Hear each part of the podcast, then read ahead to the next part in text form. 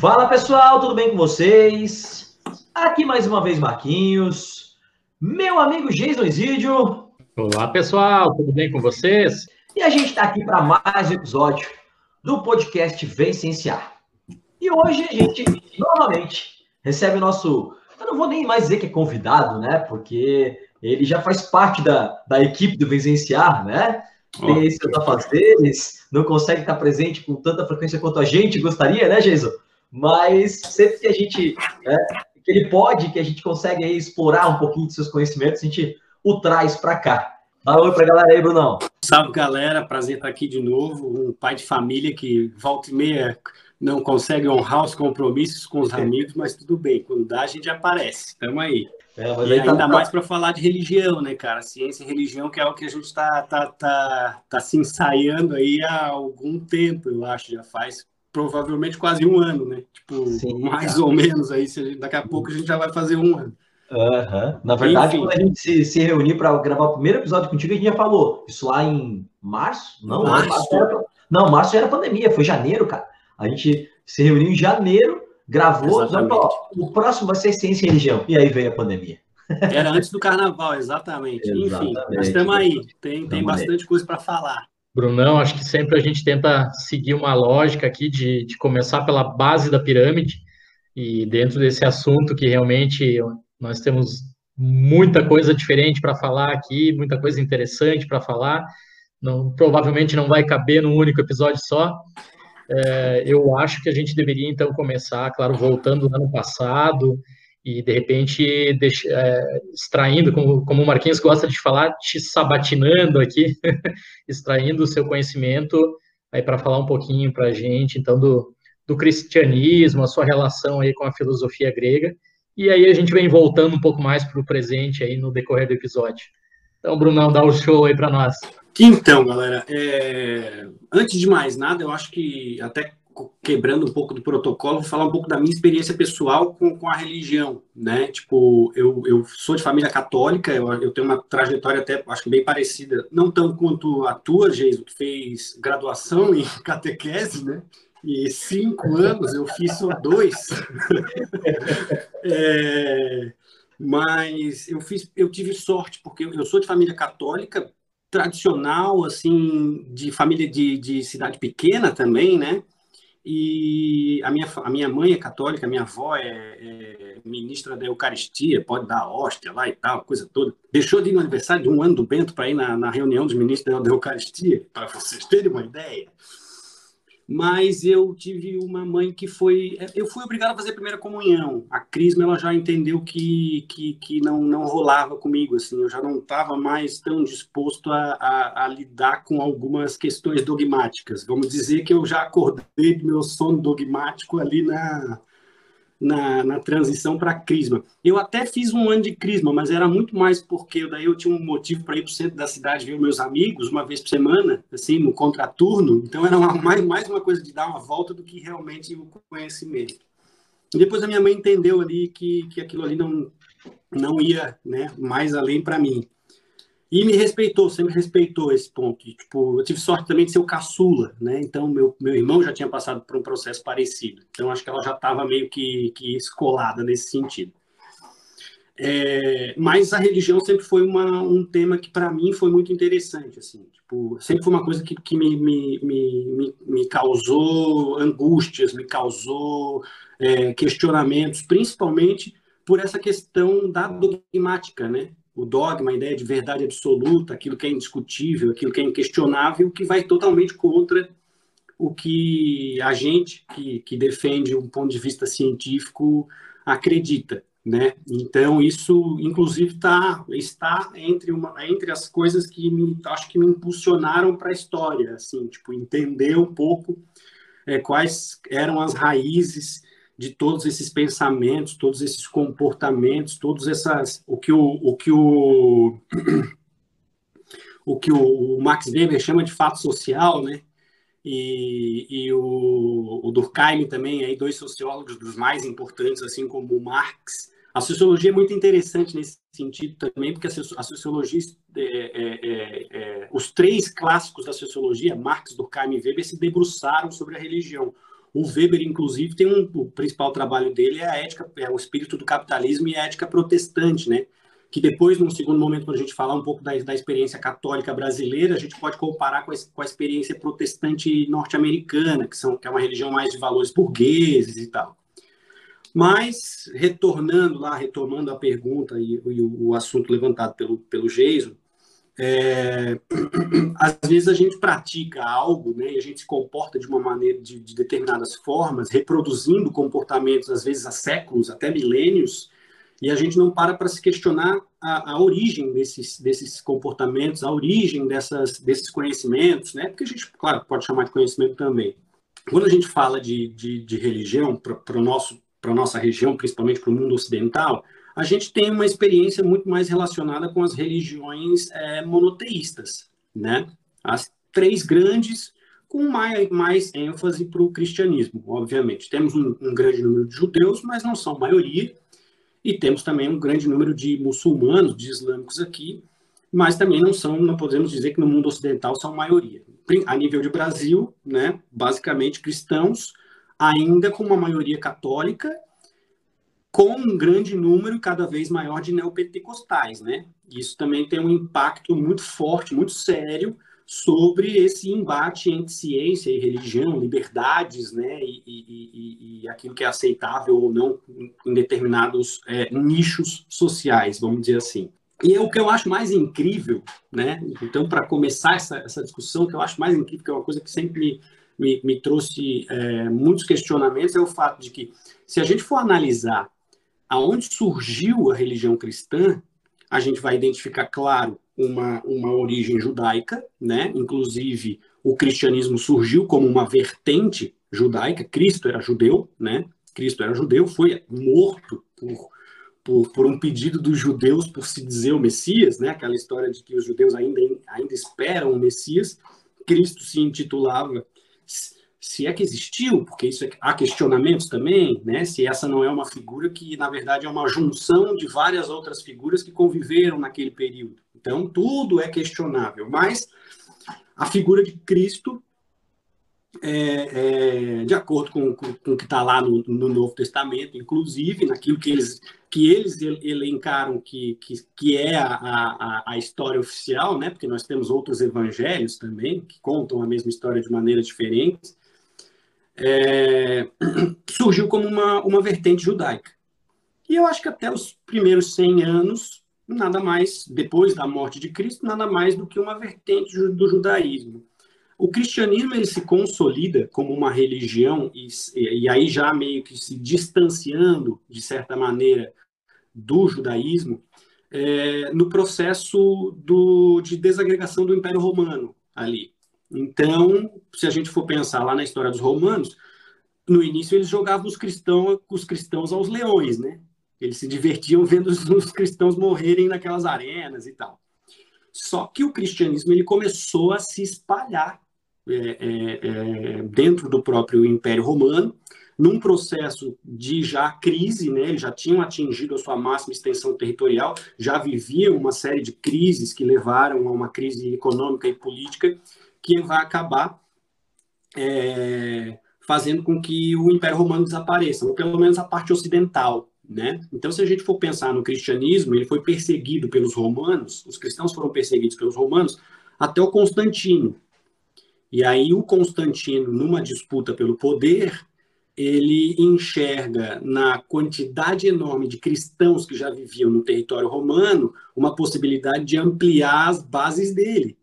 E aí ele deixa né, de perseguir os romanos e permite o cristianismo como uma das religiões aceitas né, para serem praticadas né, em Roma. O próprio Constantino é, é, se casou com, com uma cristã e a mãe também se converteu e ele teria se convertido no leito de morte. E a história de por que, que ele aceitou o cristianismo teria sido um sonho antes de uma batalha, que ele viu a cruz, blá, blá, blá, blá, blá né?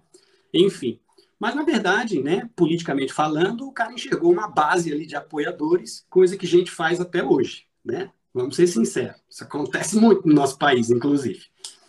É...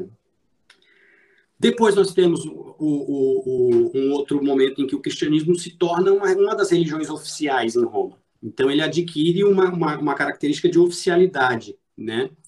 E nós vamos ter, inclusive, a partir desse momento, um auxílio do, do, do, do, do, se eu não me engano, é do Teodósio, um dos últimos imperadores romanos também, é, se eu não me engano, posso estar enganado, tá? Em, em, hierarquizar a igreja, vamos dizer assim, em organizar a igreja, a igreja cristã e organizar o cristianismo. Aqui eu vou chamar de igreja católica porque é basicamente isso que existia em termos de cristianismo naquele momento. Né? Nós, nós tínhamos até alguns movimentos dentro do próprio cristianismo que surgiram, mas é, é, geralmente eles eram abafados, inclusive com muita violência, né? porque eram, eram considerados heresias e, e, e assim por diante mas o, o com base no, na própria hierarquia romana, se organizou a hierarquia católica. Tu pode observar, segue o mesmo padrão.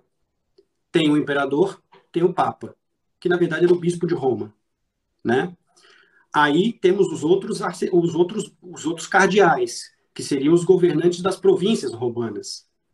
E aí nós temos os párocos, né, o equivalente às cidades, que também tínhamos os governantes das, é, é, é, das cidades. Enfim, então a, a, organização hierárquica do cristianismo segue o padrão romano, do Império Romano. E não é uma coincidência.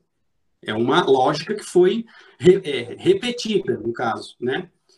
E o Império Romano desapareceu, pelo menos a parte ocidental o Império Romano né, entrou em crise decadência, nós tivemos as invasões é, germânicas, dos povos germânicos, e a formação do que a gente chama de reinos bárbaros ou reinos romanos germânicos, que na verdade era uma, uma, um sincretismo cultural dos germânicos com os romanos. Permaneceram algumas características culturais dos romanos, permaneceram outras características é, culturais dos germânicos. Só que esses reinos, eles tiveram uma curta duração, e a igreja continuou se organizando nesse período. E esse período dos reinos bárbaros ele é muito importante do ponto de vista do, da consolidação da igreja católica como é, única, e a ideia de universal. Né? O termo católico, inclusive católica, significa universal. Então, era uma igreja que tinha a, pres, a pretensão de ser a igreja de todos, né? de ser a religião de todos. Coisa que eu posso estar muito enganado, e não vou dizer que todas as outras eram assim, mas a maioria das que existiam antes não tinha essa pretensão de ser a Igreja Universal, de ser a única, né? de ser a, a fé é, é, e, e a, a, a, a, única fé de todo, todas as pessoas. Então, o, o, a Igreja Católica, no período desse, do, do, dos reinos bárbaros, principalmente por conta da parceria que faz com o reino franco, os francos foram os primeiros a se converterem ao catolicismo. Os germânicos praticavam religião politeísta com base em elementos da natureza, astros e afins. Era basicamente aquela religião nórdica, Thor, Odin e assim por diante. Os francos são os primeiros a, a, a adotar o cristianismo, então, a se converterem ao cristianismo. Isso acabou formando uma parceria entre a igreja e o reino franco. E nós temos, é, no período do Reino Franco, nós temos o maior conquistador medieval, que é o Carlos Magno, que é o cara que quase, quase conseguiu reconstruir ou reunificar o antigo Império Romano. E, na medida em que os francos vão aumentando os domínios na Europa, embora eles não consigam manter esses domínios por muito tempo, eles vão levando também o catolicismo. Então, era uma parceria de era uma, era uma parceria que era boa para os dois. Os francos tinham na igreja e no Papa a, a legitimação né, de serem a, a, o, o, povo ali poderoso que está impondo o, o, uma, uma nova dominação e assim por diante, enquanto a igreja ampliava o número de fiéis e ampliava também as suas posses. Esses reis doaram terras para a igreja. Né? Os francos dominaram a região ali na região da Itália é, que havia sido ocupada pelos lombardos e devolveram a região de Roma para a igreja. Então havia uma parceria que não era só do ponto de vista religioso, era uma parceria do ponto de vista político e material, por que não dizer. E que para a igreja foi determinante porque eles conseguiram ampliar rapidamente o número de fiéis. Eu já vou chegar na filosofia grega, me desculpa, mas eu vou chegar. Enquanto Depois desses reinos, esses reinos tiveram uma curta duração, eles não duraram muito, e a, e a Europa se fechou ainda mais, a Europa se feudalizou. E durante o feudalismo, nós vamos ter uma circulação de pessoas muito mais restrita. E aí, se não circulam muitas pessoas, não circulam mercadorias, não circulam também muitas ideias. Então, num ambiente mais fechado, a Igreja Católica conseguiu consolidar, então, a sua ética, né? Ética aqui, no caso, maneira de né, forma de comportamento, né, conduta é, moral das pessoas. Então a ética cristã ela foi consolidada num ambiente em que as pessoas não circulavam muito, viviam em ambientes mais fechados. O feudo tinha uma pretensão de autossuficiência, de produzir aquilo que ele, que ele, que ele necessitava. Então nós tivemos uma redução do comércio a, a, a, o comércio vai, vai se, se, se fazer basicamente utilizando escambo, troca direta, mercadoria, aquilo que sobra pelo que tu não produziu, né? E um, o, o, o, as moedas, inclusive, deixaram de ser usadas. Né? Durante o período feudal, a gente tem pouca circulação de moedas e pouca circulação de mercadorias como um todo. Por que, que eu estou falando isso? Porque mercadorias não circulam sozinhas. Elas precisam de pessoas que as levem. E pessoas levam ideias, pessoas levam conhecimento, pessoas levam cultura, pessoas levam a sua trajetória. E isso, invariavelmente, geram trocas. O Renascimento explica o que eu estou dizendo agora. Porque com o retorno da atividade comercial na Europa, o cristianismo começou a perder essa capacidade de, de, de dominação que ele tinha até então. Quanto à questão da filosofia grega, se a gente voltar lá no início da Igreja Católica, a gente tem a filosofia cristã, é a filosofia da Idade Média, que é esse período em que a Igreja Católica exerceu um domínio muito forte sobre as mentalidades. E aí a gente divide a filosofia cristã em duas partes. A gente divide a filosofia cristã em, em duas vertentes, então duas escolas filosóficas. A escolástica, que é do período posterior, já no final do feudalismo, e a primeira, é a patrística, que se instala justamente naquele período em que eu estava falando para vocês, em que havia ainda o Império Romano e começou é, começou-se a, a, organizar a hierarquia católica. E aí não só a hierarquia do ponto de vista político, mas a questão filosófica também. Então, nós temos aí alguns dos grandes nomes da filosofia cristã, os dois maiores, mais conhecidos, mais citados, são o Santo Agostinho e o São Tomás de Aquino. São Tomás de Aquino é o cara da escolástica, enquanto o Santo Agostinho é o cara da patrística. O Santo Agostinho não nasceu cristão, ele não, não foi cristão desde sempre. O Santo Agostinho vivia, no, ele, ele era numa região ali do norte da África, então território romano ainda, né? Dominação romana. Isso lá no século 3, 4. Tá? E o Santo Agostinho, antes de se converter ao cristianismo, ele seguiu é, ele teve contato com o maniqueísmo, que é aquela que era uma, era uma vertente filosófica que trabalhava a ideia sempre de opostos, né? A ideia de, de que existem os opostos, o claro e o escuro, o, a, luz e, a luz e as trevas, sempre a ideia de opostos, né? Que a vida é, é, é, é feita e o mundo é, é, é, se, se organiza com base na disputa de sentimentos opostos, de ideias opostas. Isso é o maniqueísmo. Ele teve outras vertentes também religiosas e filosóficas que ele seguiu, inclusive teve contato, com, se eu não me engano, com a religião, é, religiões mais orientais, até, até que, ele, que ele se converte ao cristianismo. E entende que o cristianismo, então, ele encontra no cristianismo a, razão de vida dele. Então, né, o, o, o que ele gostaria de seguir, vamos dizer assim e acaba sendo o principal responsável por cristianizar o pensamento platônico. Então, a base da filosofia cristã é a base da é, ela é, é, é, ela é alicerçada na filosofia grega, principalmente nos clássicos, Platão e Aristóteles, principalmente. E durante o período medieval, essas duas vertentes essas duas vertentes filosóficas vão seguir como padrão o pensamento, primeiro o pensamento platônico, primeiro uma base mais platônica, por conta do Santo Agostinho. E depois nós vamos ter lá na escolástica o pensamento aristotélico sendo resgatado, ou melhor, sendo é, é, é, eu não é, aqui é importante dizer que quando eu falo pensamento platônico e aristotélico aqui não é o pensamento platônico puro. Ele de certa maneira, por isso que eu disse, eles, ele cristianizou o pensamento o pensamento platônico do Platão. Então, por exemplo, a grosso modo, a ideia de alma cristã, a ideia de alma cristã é baseada na ideia de, da, da, da, de alma desenvolvida pelo, pelo Platão, que era o cara da teoria das ideias inatas, né? Você já nasce com, com, com, com, alguns conceitos na cabeça, você se lembra, né? Você já teve contato com aquilo.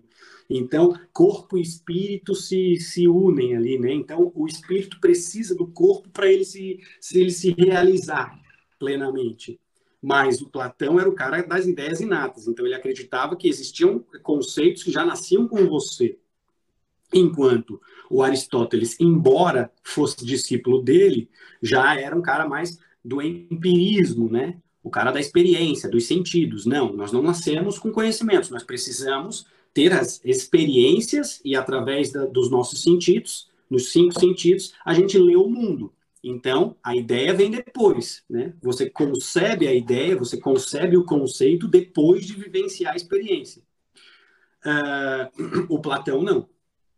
Tanto é que tem aquela história do mito da caverna, né? Então, o, o, o, o, mito da caverna é uma alegoria em que o Platão fa fala que né, existiam pessoas é, que, que já foram acorrentadas dentro de uma caverna e, e ele usa esse mito justamente para refutar a ideia dos sentidos, né? Porque ele vai dizer que os sentidos nos enganam. A ideia, por exemplo, de ilusão de ótica. Né? Você acha que está enxergando uma coisa, mas na verdade ela não é a realidade. Então, o mito da caverna, se a gente for resumir aqui em segundos, é basicamente isso. Tinha lá várias pessoas que foram acorrentadas eh, dentro de uma caverna desde sempre, não sabem, não se lembram ou já, já foram acorrentadas desde sempre naquela caverna, e o que elas enxergavam, na verdade, eram as sombras projetadas na parede que eles conseguiam enxergar sombras projetadas com base naquilo que passava na frente da caverna. Então a luz projetava as sombras na parede. Então, a ideia do Platão é dizer que os sentidos enganam. Os caras enxergavam aquilo que eles viam na parede, na caverna, era a verdade para eles. Era a ideia de verdade. Até que um conseguiu se libertar. E saiu. E descobriu que o mundo era outra coisa. Né? Descobriu que ele vivia enganado voltou para contar para os outros e foi espancado. Por quê? Porque a gente tende a não aceitar as novidades, a gente tende a. a, a, a gente é, é, é, o ser humano é muito cômodo, né? muito acomodado. Né? Então a gente se acomoda em determinados é, comportamentos, e aí, quando surge uma ideia nova, a maior parte das pessoas não está muito disposta a aceitar essas ideias diferentes. Então, no primeiro momento, os caras queriam agredir ele. Né? E isso a gente consegue perceber em diversos é, é, sim, momentos da nossa vida como um todo. E aí, daí, enfim, então a gente tem, é, é, é com base nisso, Platão defende essa ideia de que a, a gente nasce com as ideias e tem todo um embasamento da filosofia platônica que a gente não consegue trabalhar aqui, mas que foi sim a base da, do, dos escritos do, do Santo Agostinho, né? E Santo Agostinho e São Tomás de Aquino não são santos católicos milagreiros. Os caras não fizeram milagre. Esses caras são de uma época da Igreja Católica em que o status de santo era muito mais um reconhecimento dos serviços prestados pela para a Igreja. Né? Eles são a base filosófica da Igreja Católica e do cristianismo como um todo. Como um todo. Porque, embora tenha ocorrido o rompimento e surgiram outras vertentes cristãs, a base do pensamento continua sendo a mesma.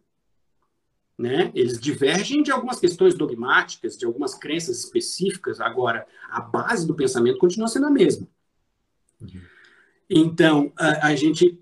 E as pessoas não sabem disso. E as pessoas não sabem disso. Então, é, a gente diz que a ciência e religião. Você consegue imaginar ciência sem filosofia? A filosofia é a mãe de todas as ciências, né? A gente costuma dizer. A filosofia é a mãe de todas as ciências. Porque os caras lá na, na Grécia Antiga, um, cara, um dia pegaram e pensaram assim, pô, por que que chove? E essa história de Poseidon não me serve mais.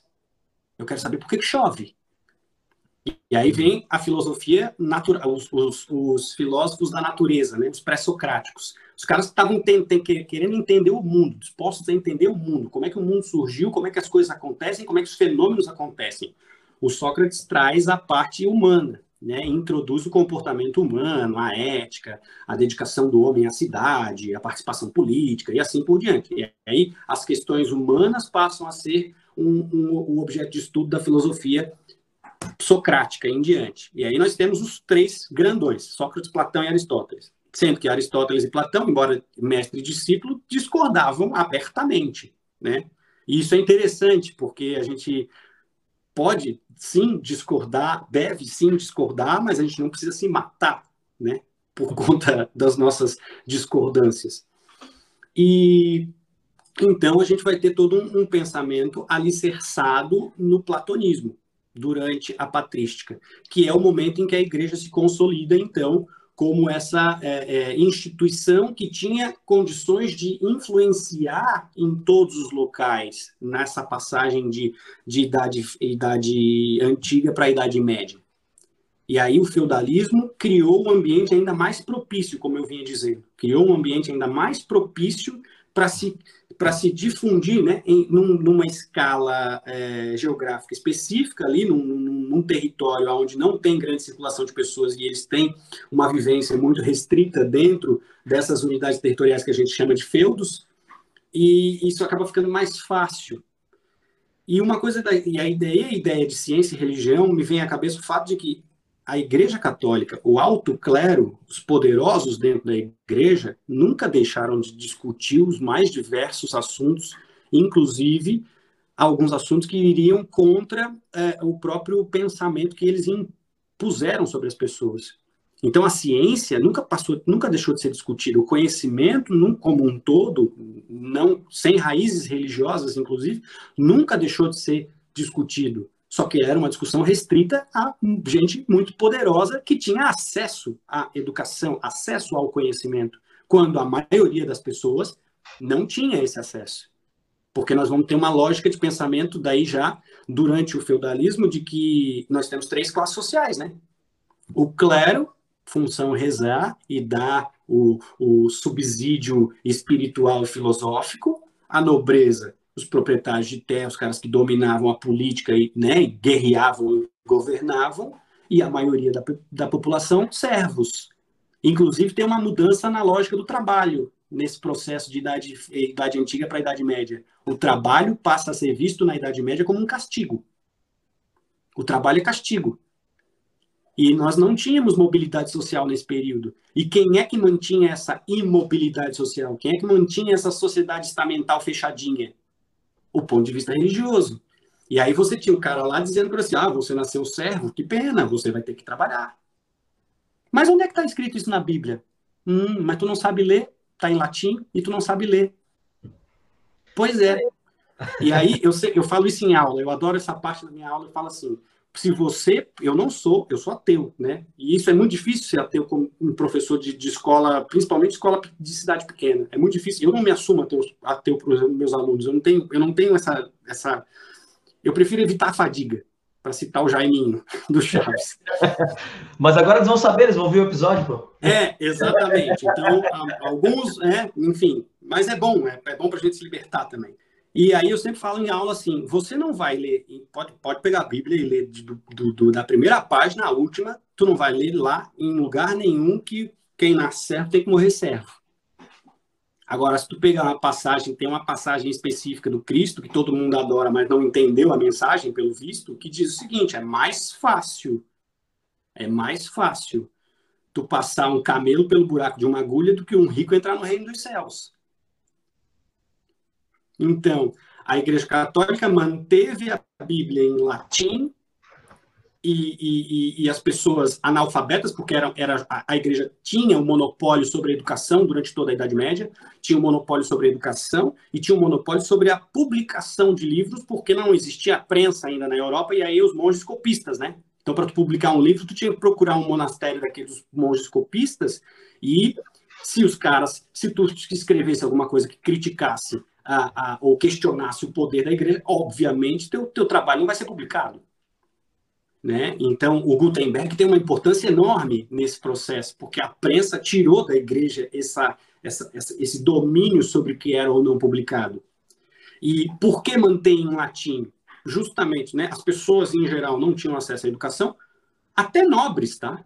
Nem todos os nobres tinham acesso à educação, de fato. Nem todos os nobres tinham acesso à educação erudita, inclusive, né, essa, essa educação mais, mais é, é, abrangente.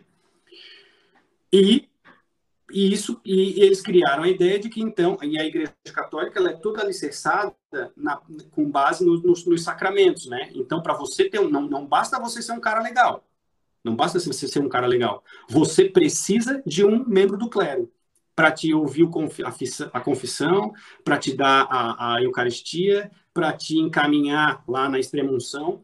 Não é uma fé que, que te permite independência, é uma fé que te torna dependente de um membro do clero. E isso não é uma coincidência. Isso é uma questão de projeto de poder, vamos dizer assim, que os caras implementaram durante o momento em que eles tinham as condições, o ambiente propício para aquilo. E isso foi, é, a, a, e aí por conta disso a gente tem a ideia, né, de que muitos defendiam que a, a, ideia, a Idade Média foi um período de trevas e obscurantismo. A ideia de que a Idade Média é, é a ideia de se chamar a Idade Média de Idade das Trevas é, é, de autoria de um, de um renascentista, que é justamente o período em que esse, eles vão rompendo com essas, com essas amarras que a Igreja estabeleceu durante séculos, principalmente na Europa. Né? Nós já vamos ter a primeira grande, a primeira grande ruptura com o cisma do, do Oriente lá, quando o Império Bizantino, né, o clero bizantino, muito por conta da interferência dos imperadores, né, nós tínhamos a questão lá do césaropapismo, né, o imperador bizantino interferia muito nos assuntos religiosos, e aí o clero bizantino começou a entrar em discussão, em choque com o clero católico, com o clero romano, né? Então ali todo mundo era igreja católica. E aí nós vamos ter alguns movimentos de ruptura ali no século IX e no século XI, 1054, a ruptura completa. Surge a igreja ortodoxa. Né? Os católicos se separam, os bizantinos se declaram ortodoxos, enquanto os, os e aí surge a igreja católica apostólica romana com sede em Roma. Né? O que, que aconteceu nessa ruptura? O clero bizantino parou de obedecer o Papa parou de obedecer o Papa. Vai seguir uma vertente mais própria. Existiam algumas diferenças do ponto de vista é, é, do dogmático, da, das, das visões, da, da, em relação à visão em, em, é, é, quanto ao catolicismo, quanto ao cristianismo como um todo, a ideia de religião em si. Tá? Não é só uma ruptura política, é muito mais complexo do que isso. Eu só estou dando uma, uma resumida breve mas já tivemos uma ruptura.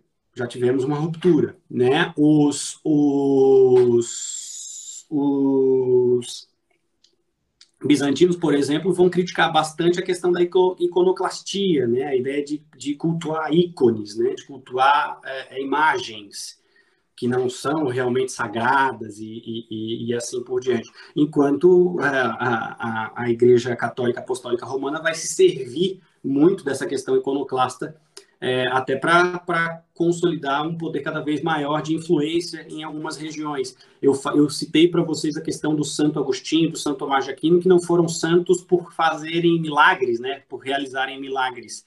Isso é uma, isso é uma, isso passa a ser uma, uma constante na Igreja católica de cada vez mais surgirem santos na medida em que eles começam a perder fiéis e aí, de certa maneira, é, essa, esses novos santos ajudam a manter um, um, um contato mais é, pessoal em algumas regiões, porque tu passa a ter, por exemplo, ah, não somos, né, não está muito mais afim de seguir aquela lógica ali, mas, pô, agora tem um santo aqui, cara, aquele cara ali viveu aqui, eu conheci ele, e o cara realizou milagre, pô, tipo, cria um, uma, uma relação mais, mais próxima, mais intrínseca, e isso ajuda a manter o poder de influência é, é, é, durante um, algum tempo a mais, vamos dizer assim. Por que, que o Francisco é Papa hoje? Porque onde é que está o maior número de católicos hoje no mundo? Está justamente nas ex-colônias portuguesa, portuguesa e, e, e, espanholas. é, é, era, era, era, era necessário isso, do ponto de vista da, de uma readaptação, né, cara? De uma readaptação constante de uma instituição que é milenar. Então, o, mundo vai, vai, vai vivendo as transformações e esses caras estão aí na ativa há muito tempo. Há muito tempo. Enfim, tem muito mais coisa para a gente discutir. Né? O Renascimento, por exemplo, vai começar a trazer essa, essa, um questionamento cada vez maior em relação à igreja. E isso é o, justamente quando entra em, em, em decadência aquele estilo de vida feudal. Por quê? Porque com as cruzadas, e é interessante porque é, é, se a gente for é, voltando, voltando para tentar entender qual é a origem desses acontecimentos, você vai enxergar na própria igreja o primeiro passo. Cruzadas. Os caras estavam se matando na Europa, se matando entre si. Europa superpovoada depois da Revolução Agrícola, ali, da, da, da, Revolução Agrícola, quando eu falo aqui, não a neolítica, né? A, a, da Idade Média ali, com a adoção de novas técnicas, que os caras começaram a produzir uma quantidade maior de alimento aumentou a população. Já não tinha mais espaço para todo mundo no campo, já não tinha mais espaço para tanto nobre. Os caras começaram a botar, os, os, a nobreza começava a botar os segundos e os terceiros filhos no clero, para não brigar com a herança com o mais velho, né? E aí, cruzadas. Tem os muçulmanos, os islâmicos, hereges, inimigos, adversários, dominaram a Terra Santa, o local onde Cristo nasceu, viveu, foi morto. Então, vamos parar de brigar entre nós e vamos escolher um inimigo em comum. Movimento das Cruzadas. Conquistaram Jerusalém, perderam, não conseguiram manter, conquistaram de novo, perderam depois, não importa. O objetivo era reconquistar a Terra Santa? Não importa, porque a consequência foi o quê? A reconexão entre a Europa e a Ásia, principalmente, e o restabelecimento do comércio. Antes do renascimento, antes né, do renascimento cultural, veio o renascimento urbano e científico. As cidades voltaram a crescer e ganhar importância, se tornaram grandes centros comerciais e a Ásia voltou a desafogar produtos produzidos lá na Europa. Reacende o comércio, reacende a atividade comercial, surge a burguesia surge a burguesia, que vai se separar justamente da classe servil, porque vai ascender economicamente. Politicamente, não. Politicamente não vai ter direitos igual ao resto do terceiro Estado até a Revolução Francesa. Agora, economicamente, logo, logo vai ter burguês mais rico do que nobre. E eles vão querer começar a ter poder. Eles vão querer começar a dar pitaco. E quem é que criticava as ações burguesas?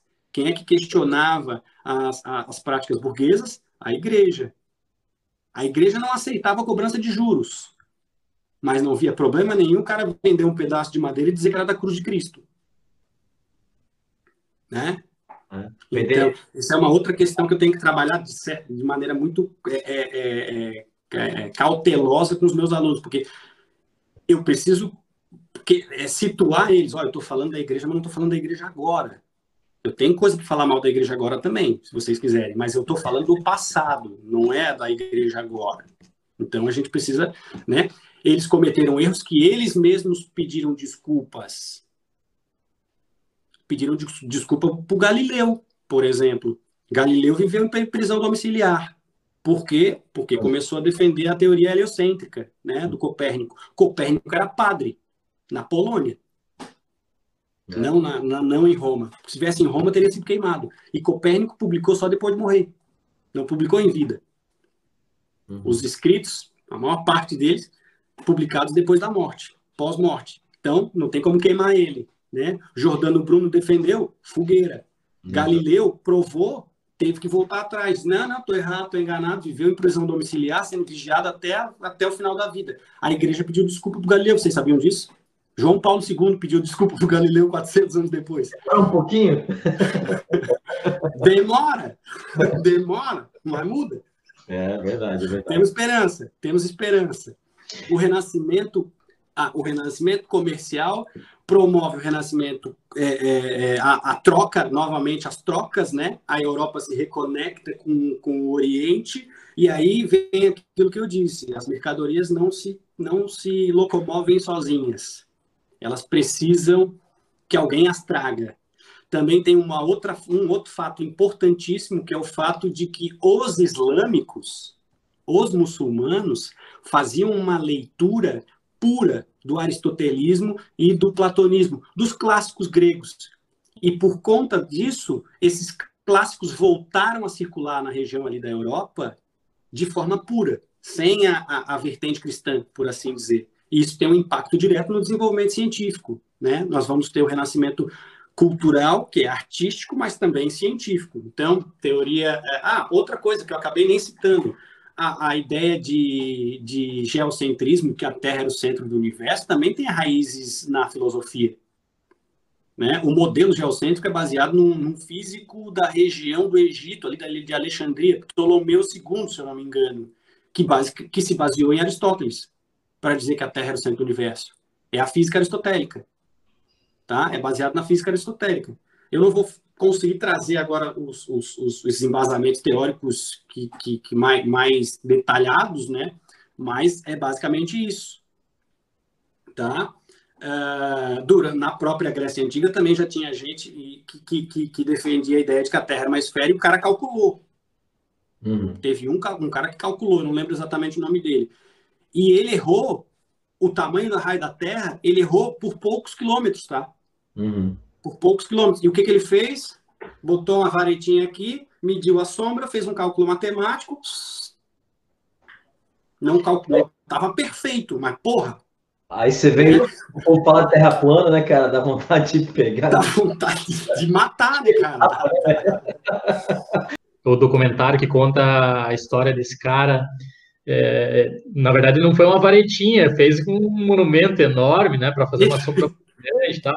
Aí mandou um servo dele correr lá para outro ponto. Fazer... Então, olha, um documentário muito legal. Também não lembro agora de cabeça o nome. Depois a gente pode deixar nos comentários do, é.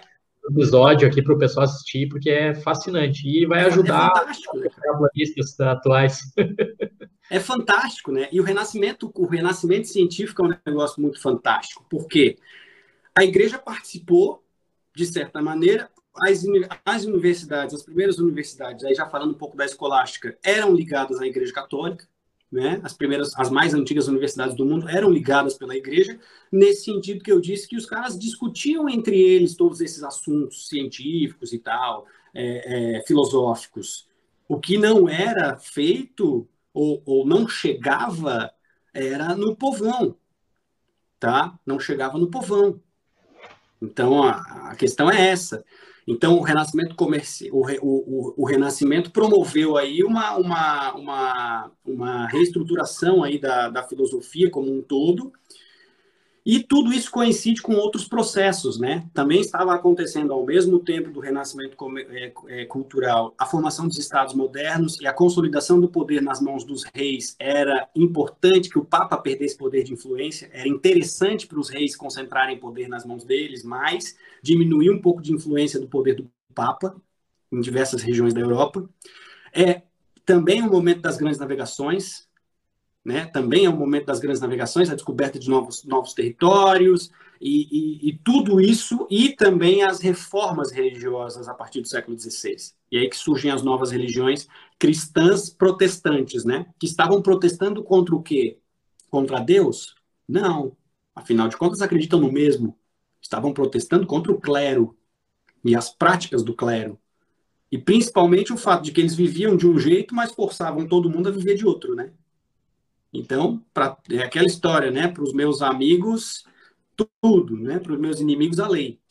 Então, é, enfim, foi um processo aí que, que a igreja começou a tomar umas rés, vamos dizer assim, começou a, ter, a ver o, o, o seu poder sendo cada vez mais questionado e ver a, a, sua, a sua, o número de fiéis também cada vez, um número de fiéis cada vez menor.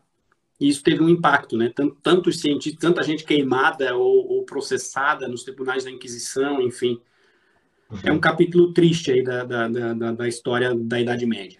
Cara, é, eu até vou anotando pontos aqui, né, para não cortar o teu raciocínio, coisas que eu queria comentar. Você comentou em algum momento dos pontos da, de, de uma procura na Bíblia alguma, uh, em alguma fala, uma passagem da Bíblia que é, diga que quem morre pobre, quem nasce pobre tem que morrer pobre e tal. E, a, e aí que você citou lá, né, que uma passagem que seria mais fácil passar um cabelo para um, um buraco, buraco de uma agulha é um, um, rico entrar nos reinos dos céus, né? A verdade, cara, é que de forma geral as pessoas elas é, é, é, entendem na Bíblia o que elas querem e levam, né? Elas acham, ah, mas está na Bíblia, mas só aquilo que está na Bíblia me interessa é que eu concordo, porque se uma coisa está na Bíblia e eu não concordo, eu, eu não dou bola para aquilo também. Então, quando se fala de, por exemplo, tive uma discussão com, com um conhecido em, em, algum momento, faz pouco tempo, é, falando de, ah, mas homossexualidade é pecado, porque está na Bíblia, não se deitar com outro, nome, outro homem e tal. Cara, tu vai em Levíticos ali e diz que tu não pode é, usar roupa feita de dois tecidos diferentes, né? Ser anão é pecado, segundo a Bíblia, né? Um anão não pode ser sacerdote, né? Então, cara, é, é, é, aí, ah, mas peraí, isso é Antigo Testamento, tá, mas peraí, então agora então a gente só pode seguir o Novo Testamento, como é que funciona? Porque eu não estou entendendo essa, essa tua justificativa. Então, são pontos e cada um interpreta do jeito que quer, né, cara? Então isso é bem complicado, né? As pessoas têm que entender que o livro sagrado da tua religião não tem que ditar a minha vida, porque eu não creio nessa religião e tal, né? Curiosidade, né? Por que, que existe o, o, o, o, o Velho Testamento, né? Os judeus não escreviam, cara. Os, os judeus não, os, os hebreus não tinham a prática da escrita, eles aprenderam a escrita com os mesopotâmicos. E foi justamente no, no cativeiro mesopotâmico, quando o, o, uma das invasões ali que, que a região do reino de Israel viveu, os caras levaram para a Mesopotâmia, lá, acho que é o Nabucodonosor II, lá, segundo o Império Babilônico. Eles levaram os filhos das famílias mais proeminentes dos judeus para a Mesopotâmia, e esses caras aprenderam a escrita cuneiforme, e esses caras passaram a registrar, através da escrita cuneiforme, aquelas histórias tradicionais, história oral, né? tradição oral, que eles já vi, vivenciavam é, antes. Então, às vezes as coisas elas, elas estão conectadas a outras situações que, que as pessoas não fazem, não têm obrigação de saber, mas, enfim, o mundo é muito, muito, muito mais complexo do que a sua van filosofia desconfia, né? Fazendo uma, uma brincadeira aí com o ditado. Marquinhos, é mesmo, a nossa vida não pode ser ditada por um livro sagrado, porque pegando ali um pedaço da fala do, do Brunão, é, os livros ditos sagrados aí pela religião católica, eles na verdade excluíram vários evangelhos ou outros livros, né? Ali no Concílio de Nicéia, ali por volta de 325, o ano 325. Então, você tem um monte de coisa que era totalmente contraditória ao métier, o que é pregado hoje pela religião católica, e que foi simplesmente excluído, jogado para debaixo dos panos. Mateus, Lucas, Marcos e João, né? Contavam a história de maneira mais parecida. Foram os escolhidos. Enfim. É, e tem uma outra coisa que eu acho. Eu, eu vi isso pela primeira vez, depois acabei lendo em outros momentos, em alguns livros aí, né? Na minha construção, a construção do, do meu eu ateu, né? Que eu comentei na, na, no episódio anterior e tal. É, eu acabei lendo isso, mas a primeira vez que eu ouvi essa história, e o Bruno pode me confirmar se ele já, já ouviu isso, se ele é, se isso tem algum alguma verdade histórica por trás disso, é de que num filme chamado Snatch, Porcos e Diamantes, um filme do, do Brad Pitt, né, ele é o protagonista, eles dizem que a religião cristã foi baseada num erro de tradução, porque na tradução do aramaico, que foi a, a, a primeira escrita né, da, da, Bíblia, para o, o grego, para o grego, né? Grego. Grego. É. É, a palavra em aramaico para jovem e virgem era a mesma. Então eles era para traduzir uma jovem teve o filho e tal, e aí uma virgem teve o filho. Então é, é, eles, eles têm essa justificativa para um erro de, de tradução ter baseado uma religião. Eu não sei quanto isso é verdade, se tem algum documento que fale isso, tem algum, alguma na historiografia aí mundial tem alguma coisa que fale isso, Bruno, você ouviu falar, mas é uma coisa que eles vendem no filme. Eu, eu particularmente não, não conheço, mas faz muito sentido. E vem de encontro a uma outra situação que, que para mim me incomoda também, é o fato dos 40 anos no deserto, né? Os 40 anos no deserto também provavelmente é, é fruto de uma má tradução, porque o cara deve ter se confundido ali na, na, na, na, na concepção de tempo para dizer que os caras ficaram 40 anos andando no deserto. Não faz sentido algum, a distância não dá 40 anos.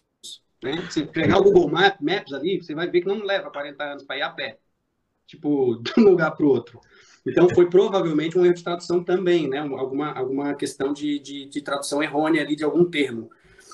É, ainda mais que a gente está voltando a, a, a, milhares de anos, né? Dois, dois mil anos aí atrás. Então é, é, é uhum. complicado. É bem complicado. É, e uma outra coisa, cara, que eu. Ah, Pode falar. Por que monoteísmo? Por que monoteísmo? Da onde vem monoteísmo? Os judeus não criaram monoteísmo. O, o Moisés não criou monoteísmo. Sabe da onde vem monoteísmo? Durante um período da história egípcia, tivemos um, um, um crescimento muito forte do poder dos, dos, sacerdotes, e aí um faraó chamado Amenófis IV resolveu tirar o poder dos, faraó, dos sacerdotes. Como? Ele aboliu o culto politeísta e durante o reinado dele só foi adorado o sol, que ele chamou de Atom. E aí ele se renomeou para Akhenaton, o filho do sol. Esse cara morreu, se eu não me engano, ele é o pai do Tutankhamon, inclusive. Esse cara morreu e quando ele foi, quando ele foi substituído, voltou o culto politeísta. O Moisés, ele viveu como, ele foi criado como um príncipe egípcio, né? Ele foi encontrado pela irmã do faraó e tal, foi criado por ela. Então ele, ele sabia-se hebreu, mas foi criado como um príncipe palaciano. E ele teve contato com essa história. E depois é que os hebreus se tornam monoteístas, a partir dele que os hebreus se tornam monoteístas. Então, a crença em um único Deus não existia nem com os hebreus, né? Não existia entre eles e foi baseada numa numa, numa parte histórica específica do, dos egípcios que o Moisés pegou disse, não, vamos seguir nessa linha aqui, um só. E aí também eu acho que é aí que começa a ideia da pretensão da, da igreja universal, né? dessa, de, dessa pretensão de universalidade, de ser a igreja de todos, porque é um Deus único. Por que, que os judeus se, se, se, se espalharam pelo mundo? Porque quando foram conquistados ali pelo Império Romano, o imperador romano era considerado um dos motivos, né? Um dos motivos é o imperador romano era considerado um deus, só que para os hebreus naquela época já era só um deus e não era o imperador romano. Violência. É. Os caras se espalharam, porque eles não tinham condições de bater o Império Romano.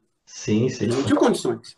Só para deixar claro que o Bruno falou que igreja universal, gente, nós estamos falando da universalidade da igreja, não da igreja universal Isso, especificamente. Exatamente. Só para deixar Isso, claro. Exatamente. Aqui, né? se, se, quiser, a gente fala disso também. a gente pode criar um podcast só para falar disso, na verdade.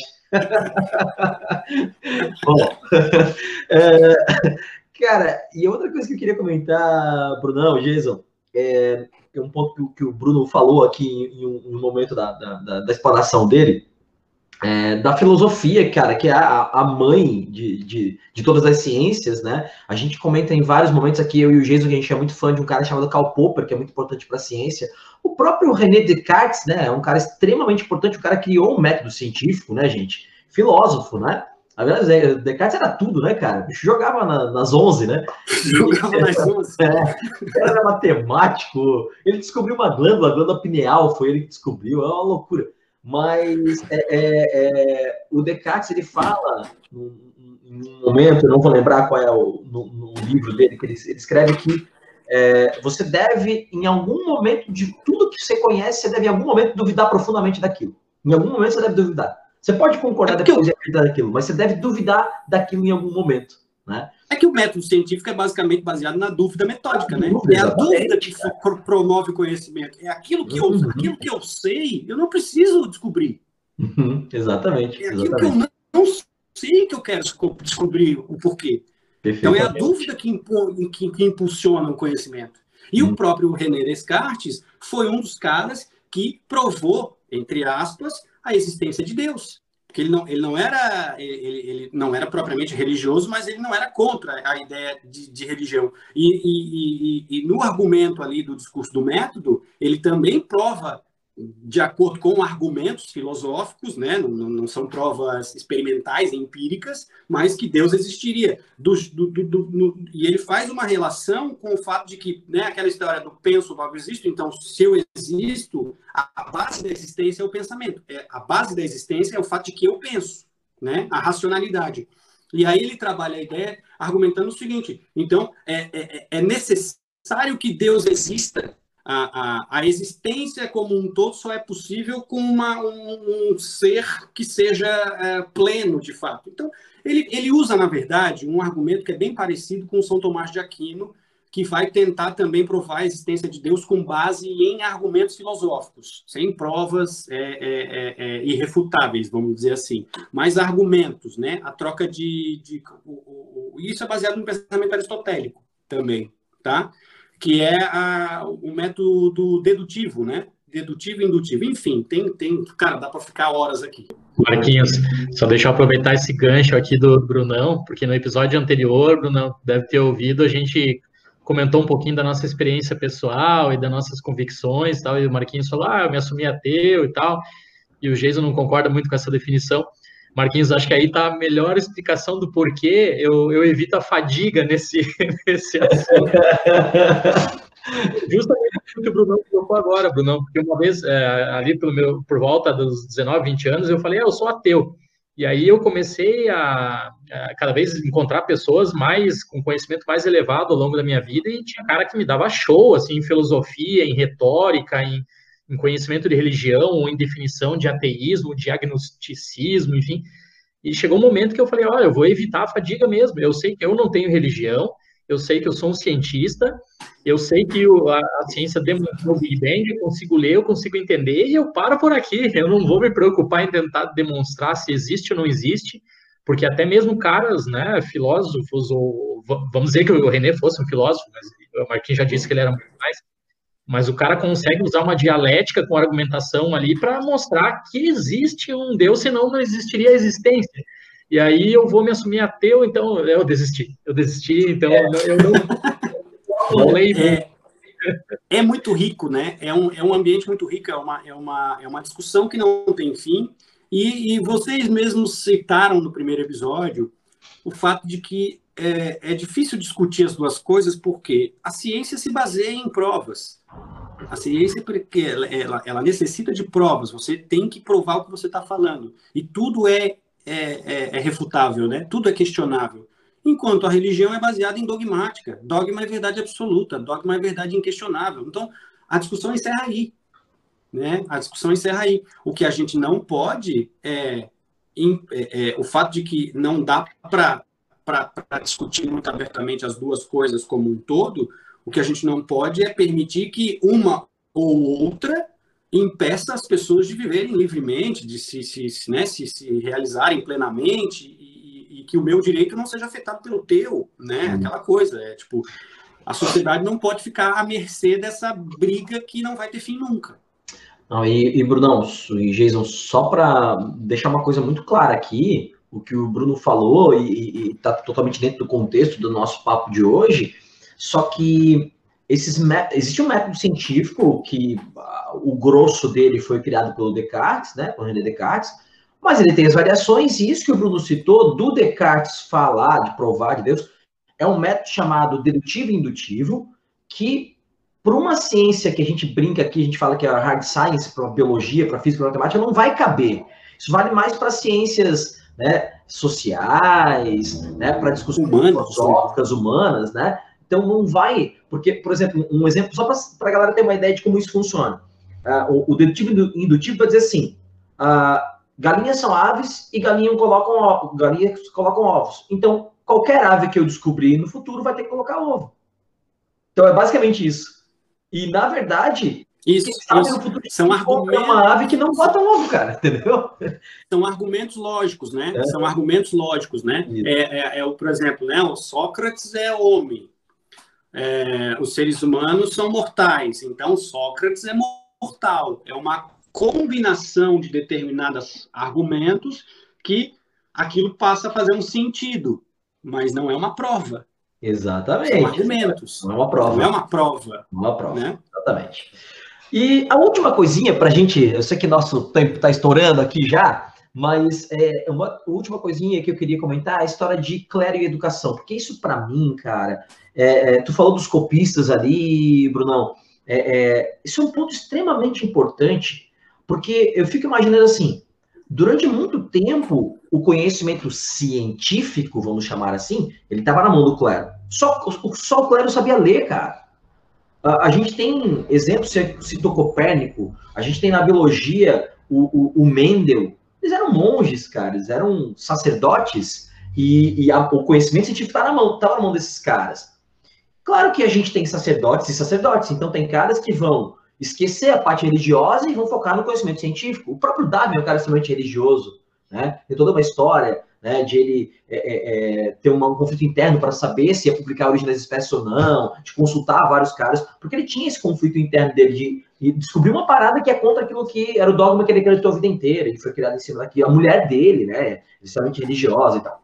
Mas, então eu fico pensando assim, o quanto o conhecimento científico, científico pode não, não ter sido atrasado, né?